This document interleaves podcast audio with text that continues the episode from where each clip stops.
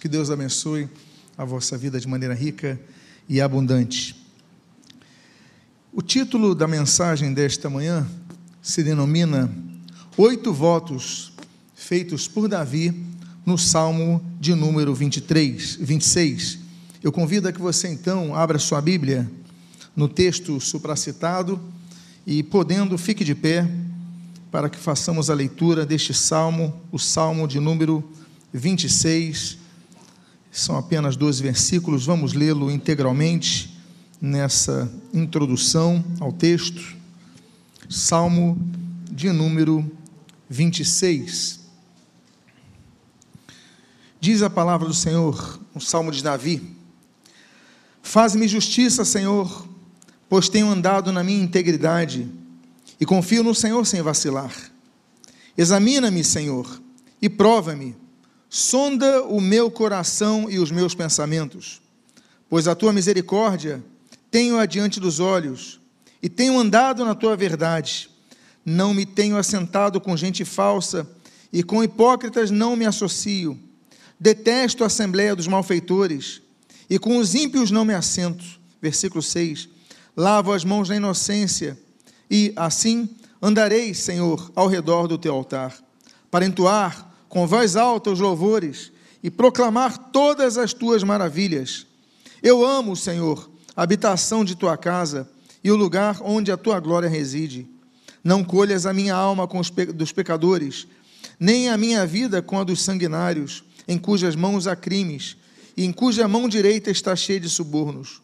Quanto a mim, porém, ando na minha integridade. Livra-me e tem compaixão de mim.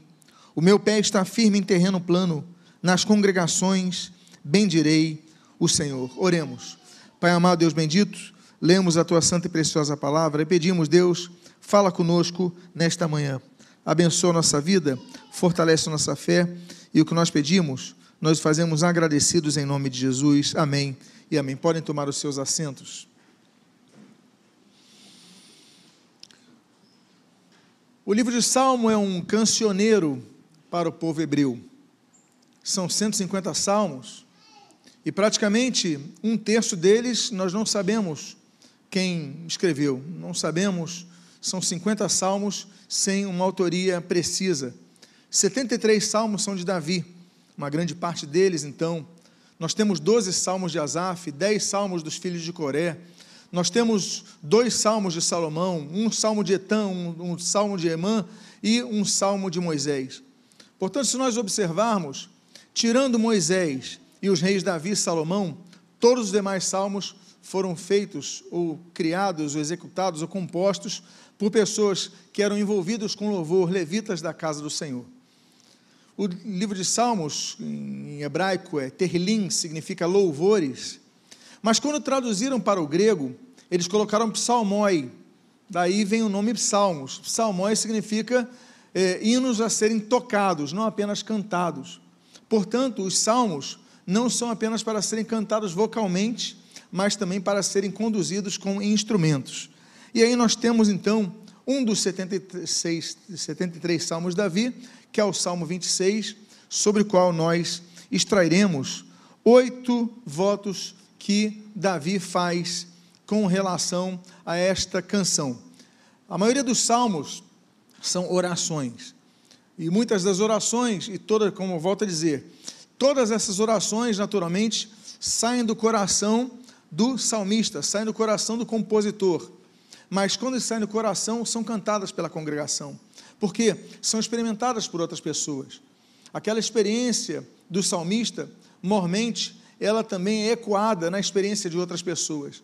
E vamos então observar nesta manhã oito votos que nós podemos extrair dessa canção do rei Davi.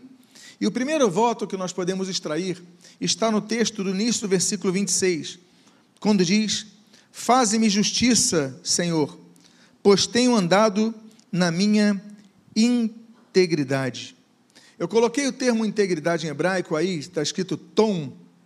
Tom vem de tamam, significa ser integral, completo, não faltar nada. É a mesma palavra que nós vemos quando a Bíblia diz sobre perfeição. Por exemplo, em Deuteronômio capítulo 18, a Bíblia diz: olha, quando entrares na terra que o Senhor Deus te dá, perfeito serás. Aí quando nós falamos perfeito, a gente pensa assim: como é que eu posso ser perfeito? E nós então vamos para essa palavrinha tom, de tamim, e aí tamang, o termo tamim também se usa, né? ser completo. O que, que significa completo? Não faltar nada. Então, quando a Bíblia diz para sermos perfeitos, significa não faltar nada. Olharmos para. Faltou alguma coisa? Quando nós saímos de casa, por exemplo, nós olhamos se estamos com a carteira no bolso, não é isso? Olhamos se estamos com o celular e estamos com a chave. Geralmente nós fazemos isso, não é verdade? Antes você passa no, no banheiro, você se olha no espelho, vê se a roupa está completa e aí você sai de casa. Essa é a conotação da palavrinha hebraica que se usa em perfeição ou seja, completitude. Ele fala: Senhor, me faz justiça, porque eu tenho andado na integridade. Quando Jesus, ele diz ali, Mateus capítulo 5, ó, sede perfeitos, como perfeito é o vosso Pai celeste, ele está usando uma palavrinha grega, significa teleios. Porque ele fala, sede perfeitos, como perfeito é o vosso Pai celeste. E a gente faz uma pergunta: como é que nós podemos ser perfeitos como Deus? Ninguém pode se comparar a Deus. Deus é incomparável, Deus é absoluto, Deus é infinito, Deus é insondável, Deus é eterno. Nós não podemos nos comparar, mas quando ele fala sobre isso, ele usa uma palavrinha que no grego é teleios. Teleios é finalizados. Ou seja, sempre que nós devemos andar, sempre que nós saímos de casa, assim como nós olhamos se falta alguma coisa, no nosso proceder, nós devemos olhar se falta alguma coisa. É por isso que Tiago, Tiago ele fala inclusive no capítulo 1 que na nossa é, perseverança nós atingiremos a perfeição. Mas ele fala inclusive no capítulo 3 o seguinte: olha, aquele que não tropeça no falar é varão perfeito. Ou seja, nós nos tornamos perfeitos, não no sentido de sermos pessoas, digamos, é, plenamente impecáveis, não é isso, mas é pessoas que são completas, que são finalizadas, ou seja, não tropeçar nas palavras. Então nós devemos olhar não apenas se falta alguma coisa no nosso traje, se falta alguma coisa na nossa arrumação, mas nós devemos ver se falta alguma coisa no nosso procedimento. Quando vamos trabalhar, quando vamos congregar, quando vamos compartilhar socialmente, nós devemos sempre vigiar para não falharmos em nada. E aí então, o rei Davi, quando compõe essa canção, ele diz: Olha, Senhor, eu tenho andado na minha integridade, na minha perfeição, na minha completitude. Eu tenho procurado andar sem erro. Por quê? Porque ele sabia que errou. Tanto é que o Salmo 51, nós vemos ali uma grande confissão em relação ao pecado dele de, de, com, com Batseba, por exemplo. Nós vemos vários salmos, é, confissão de pecados, e ele fala: Senhor, som do meu coração, vê se em mim algum caminho mau, livra-me desse caminho. Ele pede ajuda, ele e outros salmistas fazem isso. A Bíblia mostra pessoas que são pessoas que são imperfeitas, mas as quais Deus chama a perfeição, que são incompletas, mas as quais Deus chama a completitude, que são pessoas que não foram finalizadas pela sua formação, mas que pela palavra, inclusive a palavra é, 2 Timóteo capítulo número, capítulo número 3, por exemplo, fala de mais uma palavra grega, que é artios, para perfeição, sobre a palavra de Deus. Quando nós é, conhecemos a palavra de Deus, estudamos a palavra de Deus, nós vamos nos tornando mais perfeitos, ou seja, mais completos. Então, o conhecimento da palavra nos ajuda, o conhecimento da palavra nos fortalece, e aí então ele fala: Eu tenho andado na minha integridade, eu tenho procurado andar reto, eu tenho procurado é, vigiar a cada coisa que eu faço, a cada coisa que eu penso, a cada coisa que eu falo, eu tenho procurado vigiar. E ele então vai para o segundo voto dele. E o segundo voto é quando ele diz assim: E confio no Senhor sem vacilar. Confio no Senhor sem vacilar. Existem coisas que são inabaláveis. Por exemplo, nós temos, Salmo 51 que eu citei para vocês, um espírito inabalável. Cria em mim, ó Deus, um coração puro e renova em mim um espírito inabalável. Note, ele pede para Deus criar um coração puro nele, porque ele sabe que o coração dele não é puro. Quando eu falo coração, eu não falo desse músculo que palpita no lado esquerdo do peito. Coração é uma expressão que fala sobre os pensamentos, sobre a nossa alma. Ele sabia que os seus pensamentos não eram puros. Ele fala: Deus, cria em mim um coração puro, cria em mim uma mente pura, que eu possa ser uma pessoa pura de mente. É um pedido do salmista, olha que coisa bela, o seu reconhecimento. Mas ele coloca uma outra palavra, em outro verbo, que ele diz: e renova em mim um espírito inabalável. O que é renovar? É tornar novo, novamente, me permitam os termos aí que são tão correlatos, mas que ele possa ter novamente um espírito inabalável. Por quê? Porque o espírito dele já foi inabalável. Ele olha para o passado dele e ele fala: Olha, eu já tive um espírito inabalável, hoje ele se abala. Eu já fui mais forte para enfrentar as coisas, hoje eu, eu já fico mais instável. E se eu perguntasse aqui quantos aqui precisariam fazer essa oração como Davi fez, eu creio que vários diriam mesmo. Vários olhariam passar e falar: no início da minha caminhada cristã, eu era forte, eu era firme, eu era inabalável, hoje eu sou abalável. Então ele fala: renova em mim um espírito inabalável. Uma segunda coisa inabalável é a que nós lemos no Salmo de número 125. Os que confiam no Senhor são como o monte de Sião, que não se abala, mas permanece para sempre. A cadeia montanhosa onde fica a cidade de Jerusalém, a cidade de Jerusalém, ela é uma cidade fica no alto de uma montanha. Você tem um, um, grau comparativo, é como se fosse Teresópolis, a nós que moramos no Rio de Janeiro, porque fica a 800 metros a nível do mar. Então, Jerusalém seria o equivalente a Teresópolis para quem sobe, então, do nível do mar. Mas, naquela cadeia, nós temos pelo menos, temos vários montes ali, dentre os quais, por exemplo, o Monte das Oliveiras, nós temos o Monte Moriá, nós temos o Monte Calvário e nós temos o Monte Sião, que fica aqui no sudoeste. O Monte das Oliveiras é um monte que se abala. É interessante, porque fica, existe um rasgo ali no Vale de Josafá, no, no, no Vale de Cedron, que a Bíblia diz, inclusive em Zacarias capítulo 14, que quando Jesus voltar, os seus pés tocarão no Monte das Oliveiras e ele fenderá ao meio. Ou seja, teremos um terremoto ali. E já houve terremotos pela fenda do, do vale que eu já citei aqui, o de Josafá. É, já existe, mais o Monte Sião, que fica pouco distante, na mesma, estou falando no mesmo contexto de cidade de Jerusalém. Não se abala, é um monte firme.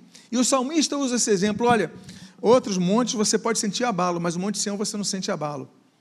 É interessante notarmos que o Rei Jesus, quando no futuro, um dia, reinará em terra, a Bíblia diz que o seu reino virá do Monte Sião. Olha só que coisa linda e expressiva. O monte que não se abala ali ele exercerá o seu governo com cetro de justiça. Pois bem, meus amados irmãos, o Monte Sião, então, é um monte que não se abala, mas permanece para sempre. Mas a Bíblia diz: quem é como o Monte Sião? Os que confiam no Senhor. É o que ele fala. Eu confio no Senhor sem vacilar. Olha que coisa linda. Existe uma outra coisa, por exemplo, que é inabalável. São, é a obra que nós fazemos para o Senhor. Eu citei aqui Quantos anos servindo ao Senhor Jesus? Quantos anos louvando ao Senhor Jesus?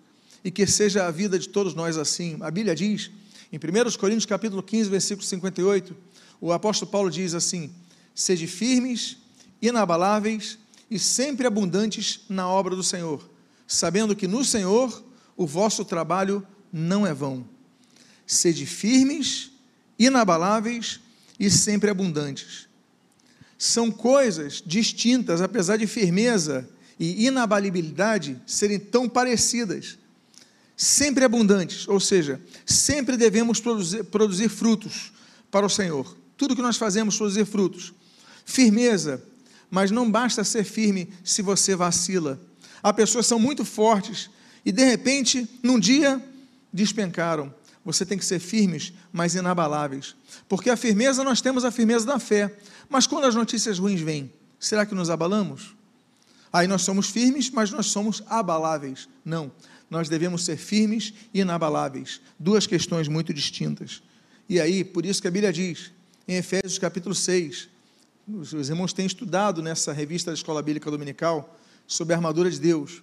Mas a Bíblia diz: portanto, tomai toda a armadura de Deus para que vocês possam resistir no dia mal. Aí a Bíblia diz: e depois de teres obtido a vitória, permanecereis o que? Inabaláveis. Permanecer inabaláveis é um fato que acontece depois da vitória. E depois de teres obtido a vitória, permanecereis inabaláveis. Ou seja, nós temos que lutar, nós temos que vencer, e depois nós devemos permanecer firmes com a vitória. Ele fala, o seu segundo voto, e confio no Senhor sem vacilar, ou seja, de maneira inabalável. Nós não sabemos o contexto da, do momento da vida de Davi quando ele escreveu isso, mas o fato é que ele estava muito convicto. Olha, eu confio no Senhor sem vacilar. Terceiro voto que o rei Davi faz no Salmo de número 26 se encontra no versículo 2, quando a Bíblia diz: Examina-me, Senhor, e prova-me, sonda o meu coração e os meus pensamentos. Examina-me, Senhor, e prova-me. Deus é um Deus que prova. A Bíblia diz, no Salmo de número 11, que o Senhor prova o justo. A Bíblia diz, no, no provérbio de número 17, provérbio 17, que Deus prova o nosso coração. O nosso coração, todo momento, é provado, nós somos tentados e Deus nos prova naquele momento. A Bíblia diz que Satanás nos tenta, mas a Bíblia diz que Deus nos prova, porque Deus não tenta ninguém, mas Ele nos prova. Tanto é que em Deuteronômio capítulo 8, a Bíblia diz que Deus levou o povo de Israel ao deserto para o provar. Deus nos leva ao deserto. Deus nos conduz ao deserto. Não é isso que a Bíblia diz em Mateus capítulo 4? Quando a Bíblia diz: "E o Espírito Santo conduziu Jesus ao deserto". Ou seja, Jesus foi levado ao deserto para ali ser tentado por Satanás e provado pelo Pai. Nós somos provados em todo momento, meus amados irmãos. Mas como diz Tiago, capítulo 1, versículo 12: Bem-aventurado aquele que suporta a provação, porque depois de ser aprovado, ele receberá o que? A coroa da vida nós então somos provados. E aí, linda essa oração, porque tem muita gente que fala assim: Deus, me livra da provação. Nós devemos pedir a Deus, como Jesus falou, livrar-nos da tentação, né? livrar-nos do mal. Mas a provação que vem de Deus é para o nosso benefício, não é para nos derrubar. Então o salmista, ele é muito maduro quando ele faz essa expressão. Ele diz: Deus, examina-me, olha a coragem que esse homem tem, prova-me, sonda o meu coração e meus pensamentos. Deus, olha só a minha situação, pode me sondar, pode olhar os meus pensamentos, pode olhar o meu coração, prova-me, Senhor, vê se eu estou aprovado por Ti. Que coisa linda, é muita segurança desse homem, não é verdade? Será que nós conseguiríamos fazer essa oração hoje? Será que nós chegaremos em casa e diríamos a Deus: Deus, pode me provar agora, examina o meu pensamento, examina o meu coração, me prova. Ou será que você fala, não, Deus não me prova não, porque tem coisas escondidas aqui. Me prova não, porque tem coisas erradas aqui. Então que nós possamos fazer o voto de Davi. Deus, limpa o meu coração. Agora, depois de pedir para Deus limpar, você diz assim: Deus, prova o meu coração a um quarto voto que nós aprendemos com o rei Davi. Quando a Bíblia diz, pois, no versículo número 3, pois a tua misericórdia tenho-a diante dos olhos e tenho andado na tua verdade. E tenho andado na tua verdade. Meus amados irmãos, a Bíblia diz que nós não devemos andar, Salmo 1, no conselho dos ímpios. Não podemos andar. Muitas vezes nós andamos cercados de pessoas que não conhecem Deus. Andamos cercados de pessoas, ficamos só ouvindo essas pessoas que não nos conduzem para Deus, mas nos afastam de Deus. Vivemos cercados de pessoas que nos influenciam para que, que neguemos a nossa fé, para que nos distanciemos de Deus. Mas a Bíblia diz: olha, bem-aventurado é aquele que não anda segundo o conselho dos ímpios, não se detém no caminho dos pecadores, não se assenta na roda dos escarnecedores. Nós devemos evitar pessoas que nos fazem mal espiritualmente. Nós devemos manter o contato, devemos manter a educação, mas nós devemos buscar o relacionamento com pessoas que nos conduzem a Cristo. Diga a pessoa que está do seu lado, procure andar com pessoas que te levam mais perto de Cristo.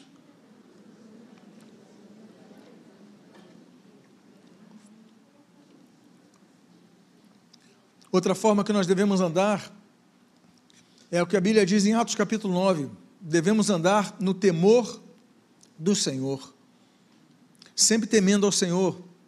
Mas temer não é ter medo, porque tem gente que fala o seguinte: não, eu temo a Deus, ou seja, eu tenho medo de Deus. Não, temor não é ter medo, temor é amar, porque você ama tanto uma pessoa que aí você, abre aspas, tem medo de desagradá-la, isso é temor. Você ama tanto a Deus que o teu medo é desagradar a Deus. Isso é temor. Ou seja, é um gesto de amor. É um gesto de, de preocupação. Olha, eu temo desagradar a minha esposa, eu temo desagradar meus amigos, eu, tenho desagra... eu temo. Isso é o temor. O temor ao Senhor, portanto, é o princípio da sabedoria, como diz o Salmo de número 111. Então nós devemos andar no temor do Senhor, como diz Atos capítulo número 9. Outra forma que nós devemos andar no Senhor é andar, por exemplo, como diz 2 Coríntios capítulo 5, devemos andar em fé. Como Romanos 1,16 vai dizer, de fé em fé. A cada dia nós vamos exercendo a nossa fé. A cada dia nós vamos crescendo a nossa fé. A cada dia nós vamos ter nós vamos tendo novas experiências de fé. Porque a pessoa só tiver uma experiência de fé há 10 anos atrás, há 5 anos atrás, há 3 meses atrás. Um dia nunca, nunca, nunca se lembra de uma experiência de fé. Não, peraí. Hoje eu vou exercer minha fé. Hoje eu vou andar com fé, ou andar em fé. E aí você então cresce de fé em fé. Por isso que a Bíblia diz no versículo seguinte a Romanos 1,16, que é Romanos 17, que vai dizer ali: o justo viverá pela sua fé. Essa é outra forma que nós devemos andar. A Bíblia diz, Gálatas capítulo 5, andai no Espírito e jamais satisfareis os desejos, as inclinações da carne. Essa é a quarta forma que nós devemos andar, andar no Espírito. Como? Aí vem a relação do, do fruto do Espírito. Amor, paz, longanimidade, benignidade, bondade, e aí você vai tendo aquela relação dos nove gomos daquele fruto do Espírito que é baseado no amor a Deus, ah, oriundo do amor de Deus, Efésios 2, de 8 a 9, e nós, então nós começamos a andar no Espírito e não satisfazemos a concupiscência da carne. É difícil? Olha, é uma tentação que Satanás aproveita todos os dias, é uma prova que Deus coloca todos os dias, mas é possível que nós passemos e vençamos isso. Outra coisa que a Bíblia diz é andarmos, Efésios capítulo número 5, andarmos como filhos da luz. O que é filho da luz? É aquele que reflete a luz. Jesus falou: Eu sou a luz do mundo. Não é isso? Nós, então, como filhos da luz, e Jesus falou para os discípulos: Vós, vós sois a luz do mundo, ou seja, vocês vão refletir a luz de Cristo. A grande questão é: as pessoas, quando olham para nós, conseguem ver a luz de Cristo? Será que nós andamos como filhos da luz?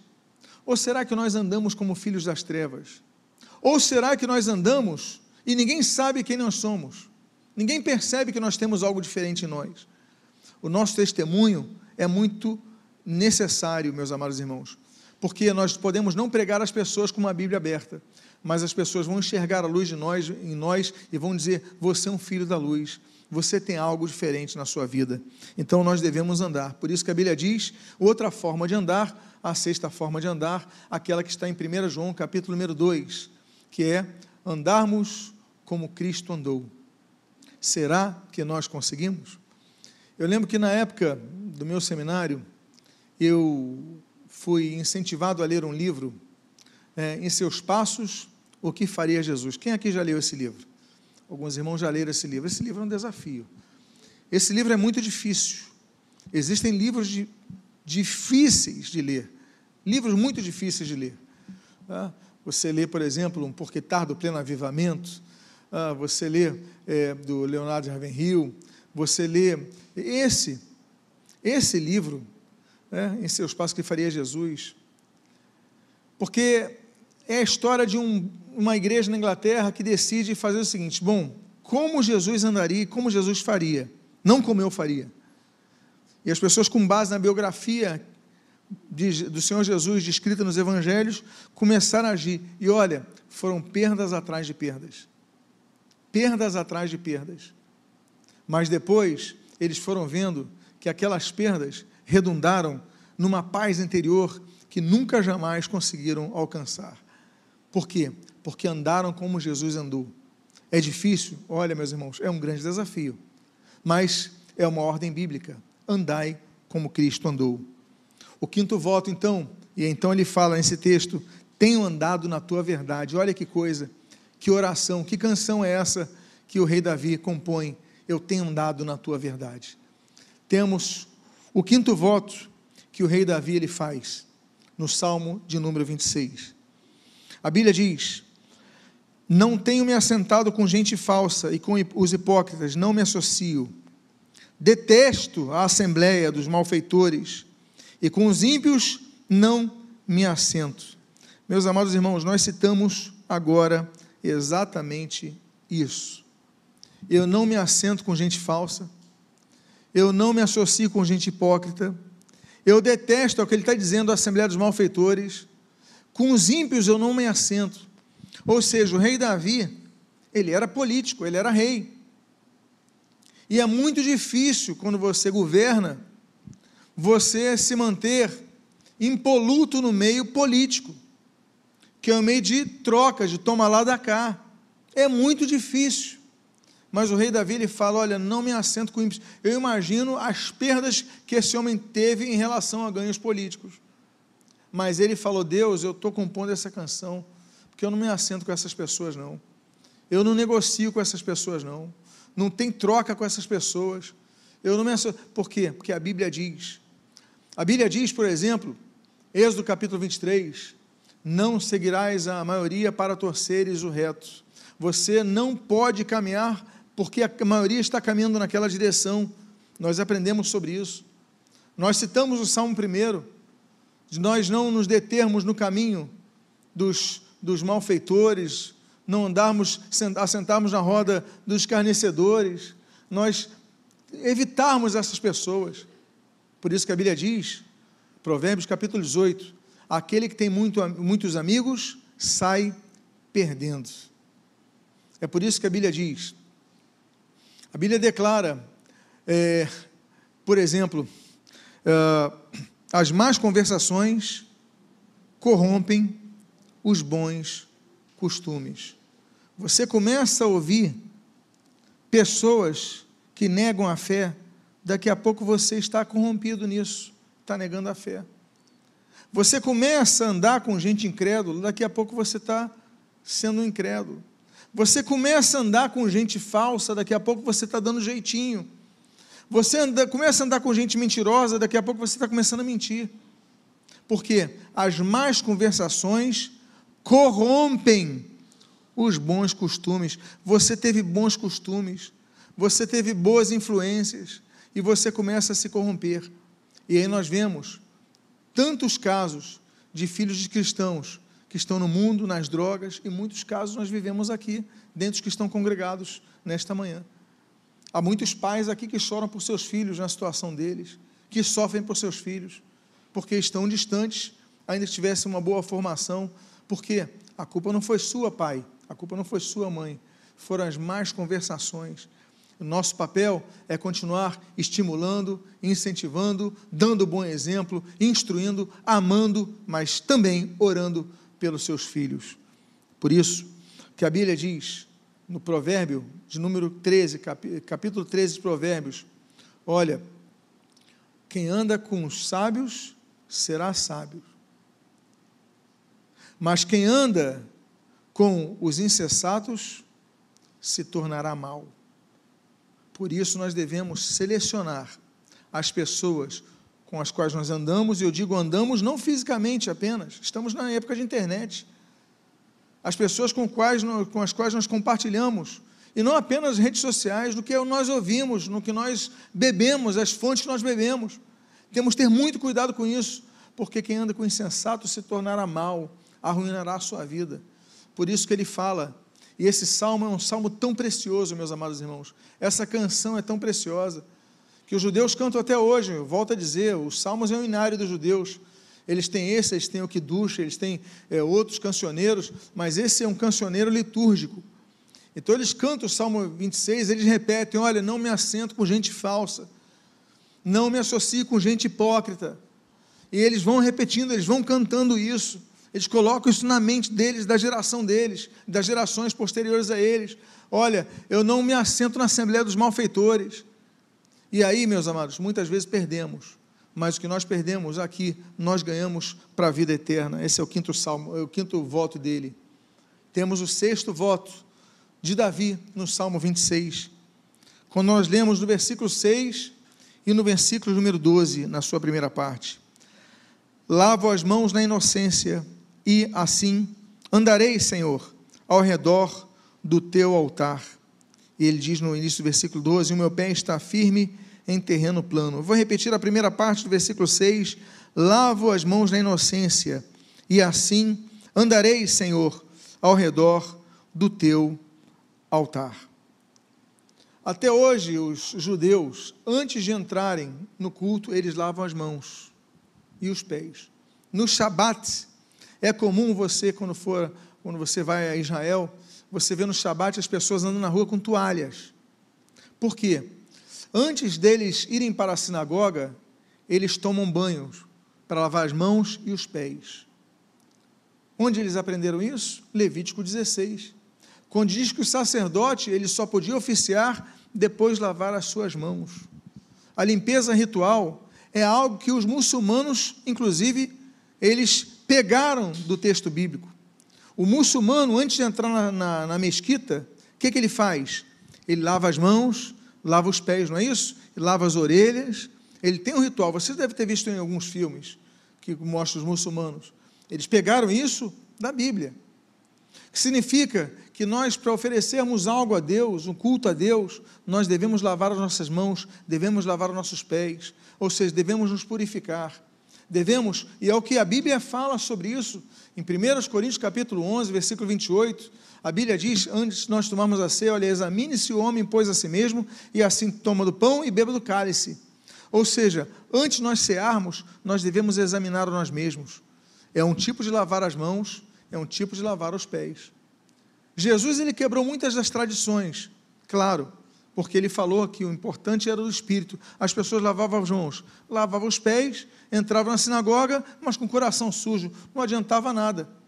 Tanto é que falaram: olha, Jesus, teus discípulos não lavam as mãos antes de comerem, porque antes de comer você tem que lavar as mãos para agradecer a Deus o alimento. Olha que coisa. Jesus ele pega o símbolo de lavar, ali em João capítulo 13, quando ele vai pegar então os pés dos discípulos e vai fazer com, com que os pés dos discípulos vai lavar os seus pés, lição de humildade, aquilo que nós vemos em Gênesis capítulo 18 e 19, quando Ló vai limpar ali, vai lavar os pés dos anjos. Meus amados irmãos, o lavar é algo tão importante, tão importante, que o símbolo da conversão, quando você se converte, é aquilo que nós lemos em Romanos capítulo 6, o batismo nas águas, quando nós descemos o que? As águas e nos lavamos, simbolizando o lavar purificador do Espírito Santo em nós, como diz Tito capítulo 3. Portanto, meus amados irmãos, nós devemos, antes de chegar no altar, pedir: Deus, tem misericórdia da minha vida, tem misericórdia de mim. Antes de pregar, antes de louvar, antes de congregarmos, pedir ao Senhor pelo seu perdão. Sétimo e penúltimo voto que nós lemos no capítulo 26 do livro de Salmos é o que diz o versículo 8: Eu amo, Senhor, a habitação da tua casa e o lugar onde a tua glória reside.